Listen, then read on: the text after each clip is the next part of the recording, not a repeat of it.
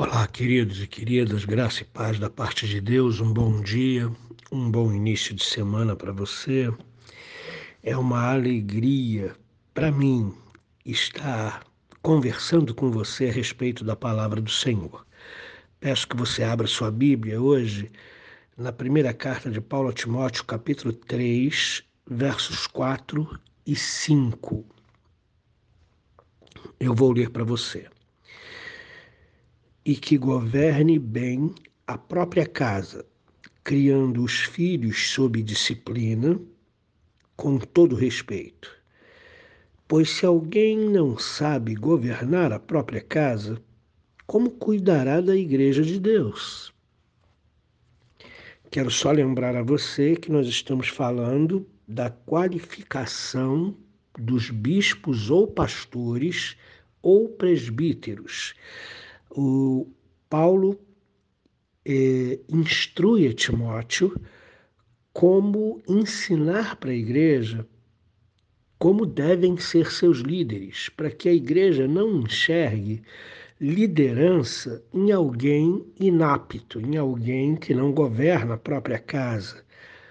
Então, hoje nós vamos falar exatamente sobre isso, que governe a sua própria casa, criando os filhos sob disciplina, com todo respeito, porque se alguém não sabe governar a sua própria casa, como vai pretender governar a casa de Deus? Muito bem.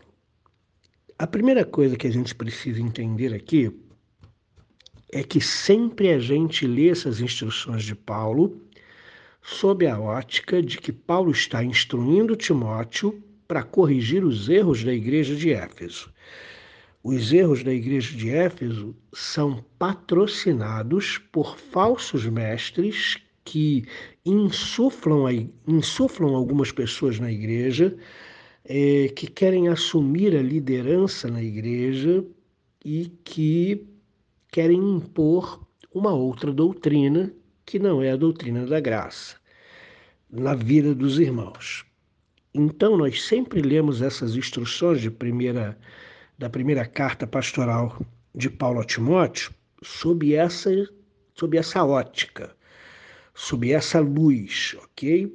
O contexto dessa carta é a correção da igreja de Éfeso através de Timóteo.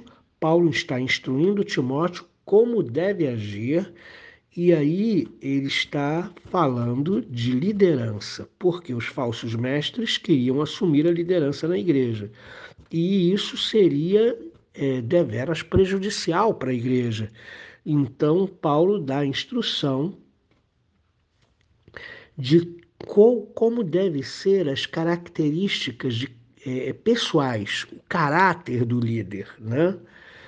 E o comportamento dele com outras pessoas, com os de fora, com a sua família e assim por diante. Paulo não dá nomes, Paulo não diz fulano não pode assumir liderança, ciclano é tendencioso, não pode assumir liderança. Paulo não faz isso. Paulo simplesmente dá as qualificações pessoais de um líder para que Timóteo possa enxergar e fazer a igreja perceber que aquelas pessoas não são aptas, ok? Muito bem, o que é governar a própria casa? A Bíblia tem princípios. Os os princípios da criação é que o homem é o cabeça da casa e que a mulher é a sua coadjuvante, a sua ajudadora nessa tarefa.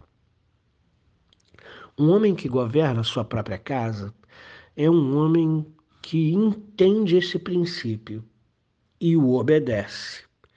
É um homem que não deixa a sua autoridade é, ser exercida por outra pessoa dentro da sua casa. É um homem que não deixa os seus filhos serem educados pelas culturas da rua, pelas pessoas da rua, pelos colegas de colégio, faculdade ou trabalho, mas é um homem que educa os seus filhos. Ele é um homem que ama a sua esposa como Cristo amou a igreja. Lembra do princípio que Paulo coloca para o casamento? Que a mulher reconheça o seu lugar de coadjuvante na relação do casamento e em relação à família, e que o marido ame a sua esposa sacrificialmente, como Cristo amou a igreja. Só quero lembrar para vocês que o amor verdadeiro, ele pressupõe cuidado, ele pressupõe respeito, ele pressupõe carinho, ele pressupõe liberdade. O amor não sufoca, o amor verdadeiro não sufoca, não faz mal, não é guiado pelo mal o amor verdadeiro cuida, respeita, como se estivéssemos cuidando da, da nossa própria carne. Que, na verdade, as esposas e os maridos são uma carne só.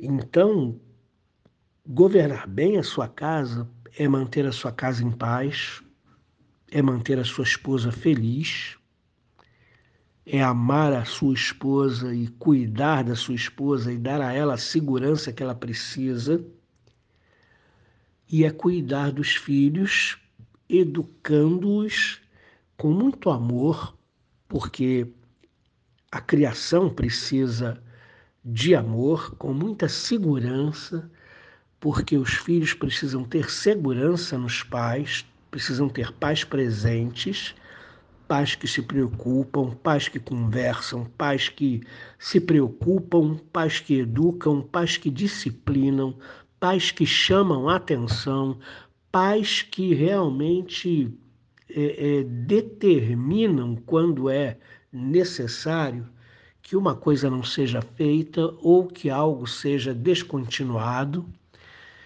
Irmãos, pai e mãe não são amigos dos seus filhos. O amigo permite que o outro amigo faça o que quiser. Pai e mãe não pode fazer essa, essa atitude, não pode ter essa atitude. Pai e mãe é uma relação muito singular, muito especial.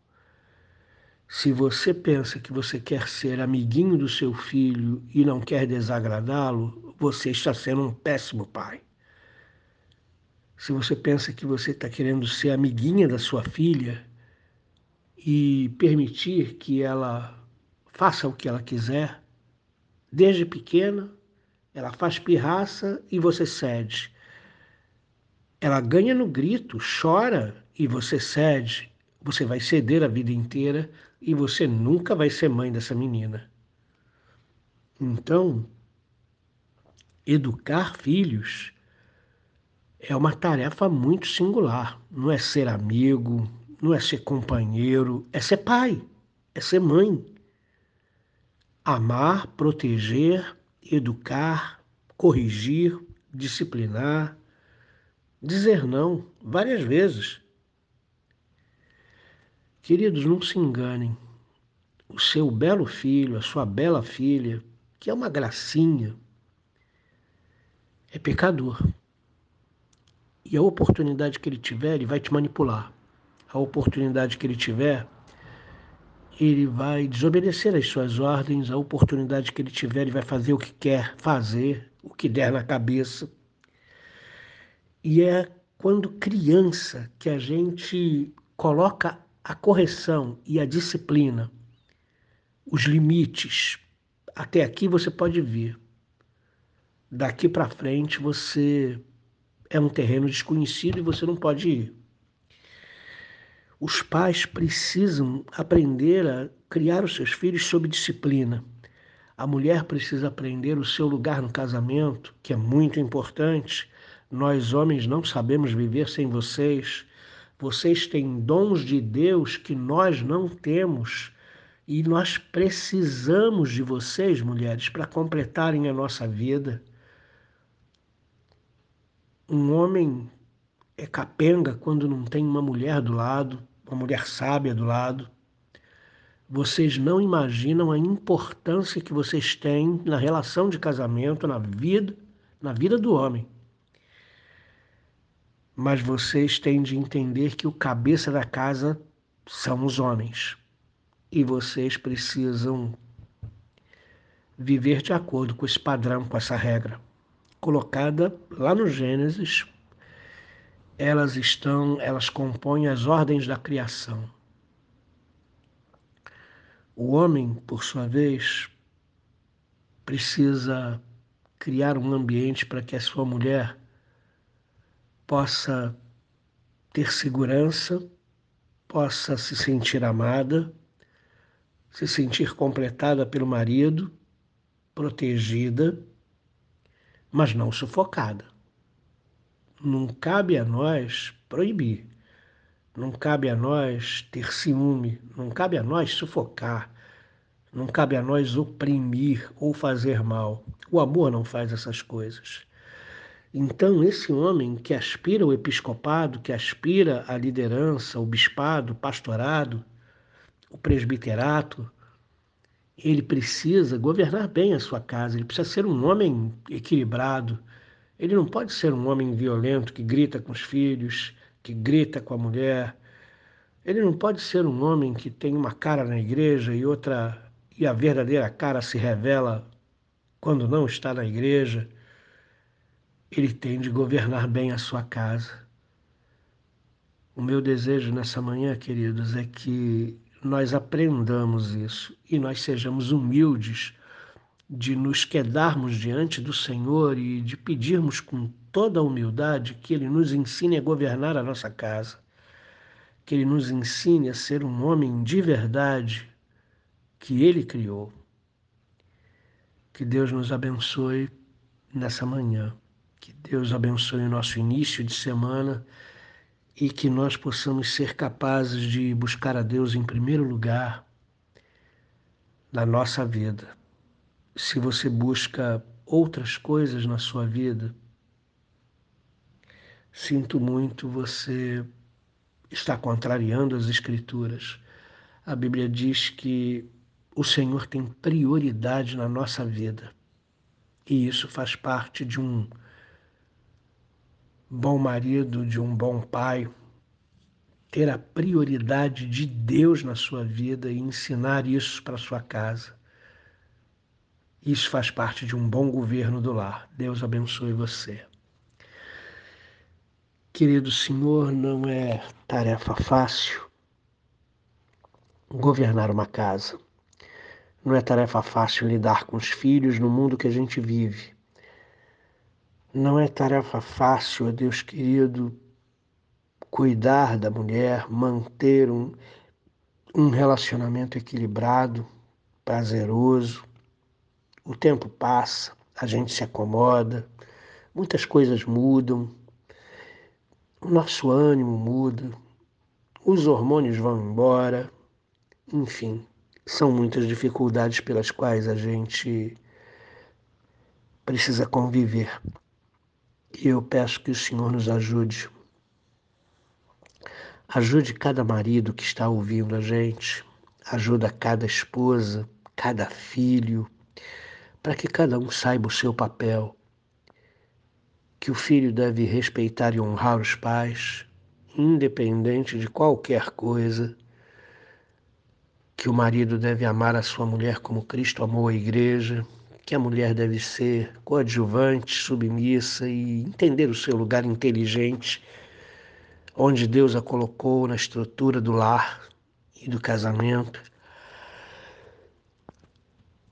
Ó oh Deus, usa de misericórdia para com a nossa vida. São muitos os desafios, as pressões do mundo são muito grandes, mas que nós sejamos dirigidos pela tua palavra, em nome de Jesus. Amém.